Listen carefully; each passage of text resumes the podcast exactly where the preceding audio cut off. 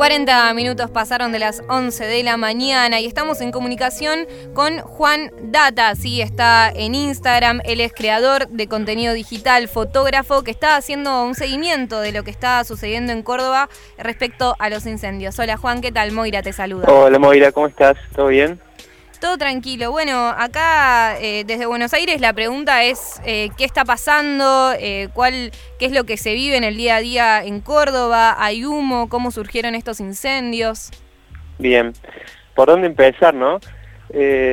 bueno, en la actualidad, por así decirte, hoy en día hay principalmente dos grandes focos activos de, fuego.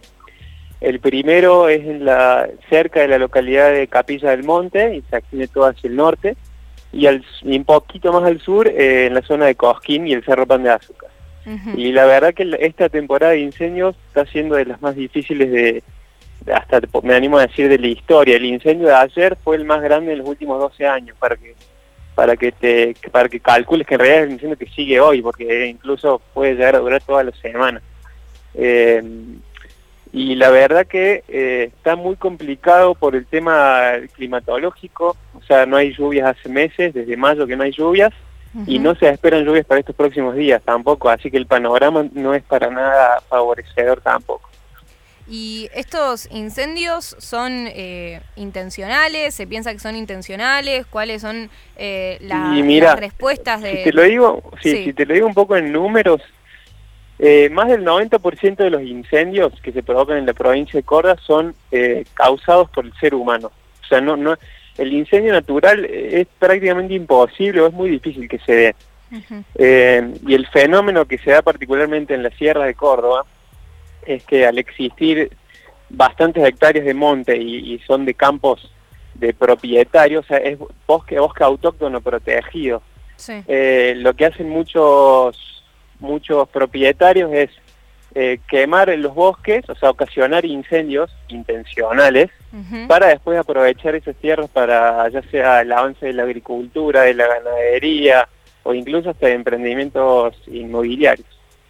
Eso es lo que lo que más se recrimina en la zona y lo que por lo que se está luchando hoy para, para que el gobierno pueda tener algún tipo de control o, o bueno, regular eh, ese tipo de, actividades que son totalmente ilegales.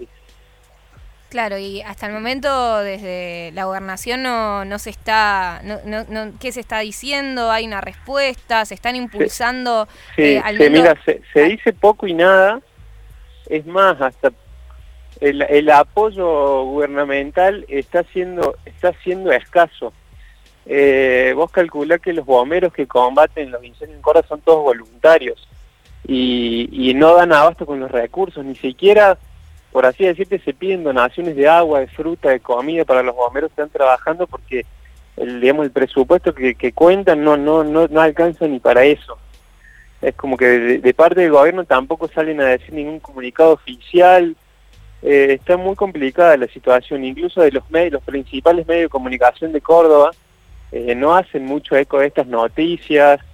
Eh, se está tratando, lo que, lo que decimos nosotros, que se está tratando de tapar un poco el tema y que no y que no sea tan viral, pero bueno, gracias a Dios existen las redes sociales, ¿viste?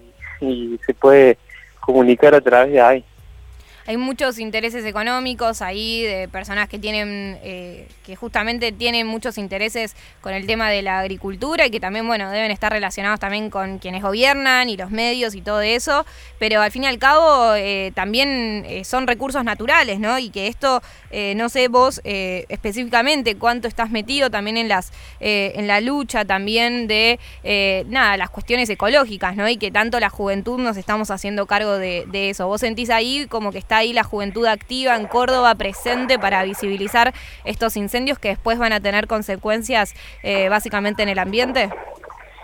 Totalmente. Yo creo que, bueno, ya si hablamos de ese tema en Córdoba, por suerte hay el movimiento de colegio está creciendo cada vez más, porque acá en, nuestra provincia tenemos bastantes problemáticas, ya sea incendios, ya sea agroquímicos.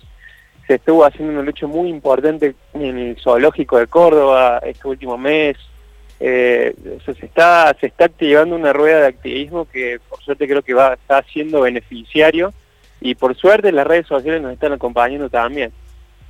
Muy bien. Y vos estás ahí retratando todo, cómo es eh, fotografiar tan de cerca esta situación que, se está viviendo. Eh, ¿Conociste a, los bomberos voluntarios? ¿Pudiste ver cómo, cómo trabajan? Y la verdad que es durísimo. es de, te digo, de, de, las situaciones más tristes y que más impotencia te, te provocan, ¿no? Porque parar una mole de fuego de, de 100 hectáreas que se te viene encima es prácticamente imposible es algo con lo que es prácticamente imposible de luchar y, ver cómo el fuego avanza y no poder hacer nada para frenarlo es pero es una de las cosas que más importantes sentí en mi vida em, y bueno rescatar siempre pero siempre la labor de los bomberos voluntarios. O sea son realmente los que le ponen el pecho a la situación y tenemos bomberos que están trabajando hace semanas, porque la situación de los incendios en Córdoba viene desde hace un mes prácticamente, con pocos que se inician todos los días, y la coordinación que tienen todos los cuarteles de bomberos de la zona, porque lo que ocurre en Córdoba es que en todas las sierras chicas, en todas las localidades hay cuarteles de bomberos voluntarios, y cuando hay un incendio grande se coordinan todos y, trabajan todos en conjunto, y la verdad que por ahí ver eso... Eh, da un poquito de esperanza y, bueno, eh, te dan ganas de seguir luchando para que esto no ocurra más, ¿no? Por suerte tenemos voluntad y, y estamos tratando de salir adelante con lo que podemos.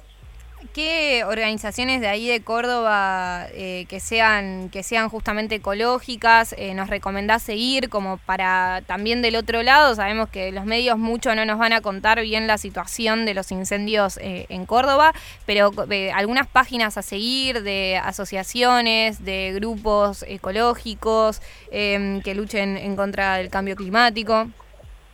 Y los chicos de Córdoba Climate Save lo pueden encontrar en Instagram eh, después también todo lo que es ecológico, por ahí con una mirada un poquito más, si se quiere, científica, que está muy bueno y, dan muchas explicaciones de las distintas problemáticas, son los chicos de eh, Runachay Fauna. Bien. Em, y básicamente yo con ellos son los que tengo contacto.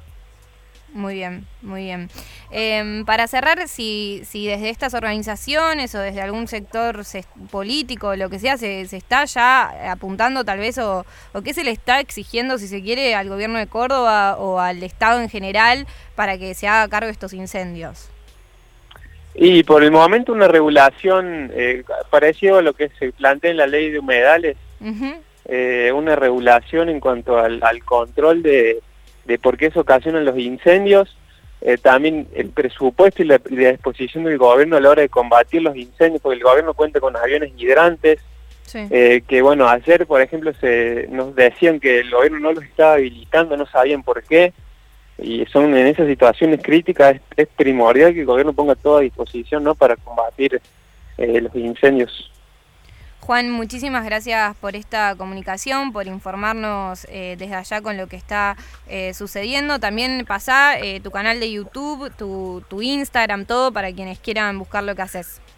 Dale, dale. Muchas gracias a ustedes. Y no, bueno, mi Instagram es MR Juan Data.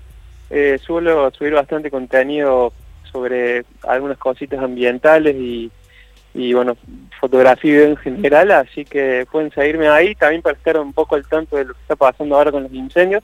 Y aprovecho para decir si alguien tiene, si alguien quiere donar, eh, ya sea para los bomberos o para todo el problema que está teniendo con los animales heridos, eh, pueden contactarse con eh, los todos los cuarteles de bomberos de las Sierras Chicas, prácticamente están recibiendo donaciones y em, en mis historias van a ver eh, dónde, dónde poder donar eh, medicamentos e insumos veterinarios para los animales. Buenísimo, muchísimas, muchísimas gracias. Eh, atentis entonces ahí para donar a, los bomberos voluntarios que también se están haciendo cargo de eh, un montón de cosas que se deberían hacer cargo en realidad desde el Estado. muchísimas gracias Juan de nuevo por esta comunicación y nos mantenemos en contacto. Dale chicos, gracias a ustedes por el espacio. Hasta luego. Hablamos con Juan Data, creador de contenido digital, fotógrafo que está visibilizando en su Instagram, arroba mrjuandata. Em, nada, muchas fotos de los bomberos, de los incendios. Em, realmente creo que me quedo con esta cosa que es cuánta impotencia, ¿no? Que te genera esta sensación de que haya un incendio tan grande y que no, hayas que no haya medidas que, que básicamente hagan nada. Recomiendo esta página de Córdoba que está muy buena, arroba runachay fauna, que dice cosas muy claras. Em, que, por ejemplo, también habla de, eh, de, la importancia también de que estos incendios también están matando animalitos, ¿no? Que están ahí, ¿no? O sea, eh, hay animalitos que están ahí que están básicamente matando a toda la fauna, a toda la flora. Em, así que nada, sigan Runachau Fauna, sigan a Mr. Juan Data en Instagram y bueno, seguimos pidiendo una ley de humedales, una ley que proteja nuestro ambiente y que no esté siempre manejado por gente que quema el piso, hace lo que quiere para explotar el piso, el suelo, eh, explotarlo de una manera extractivista. Nada, este es el planeta Tierra que tenemos, está en pandemia, cuidémoslo muchachos, no hay mucho más.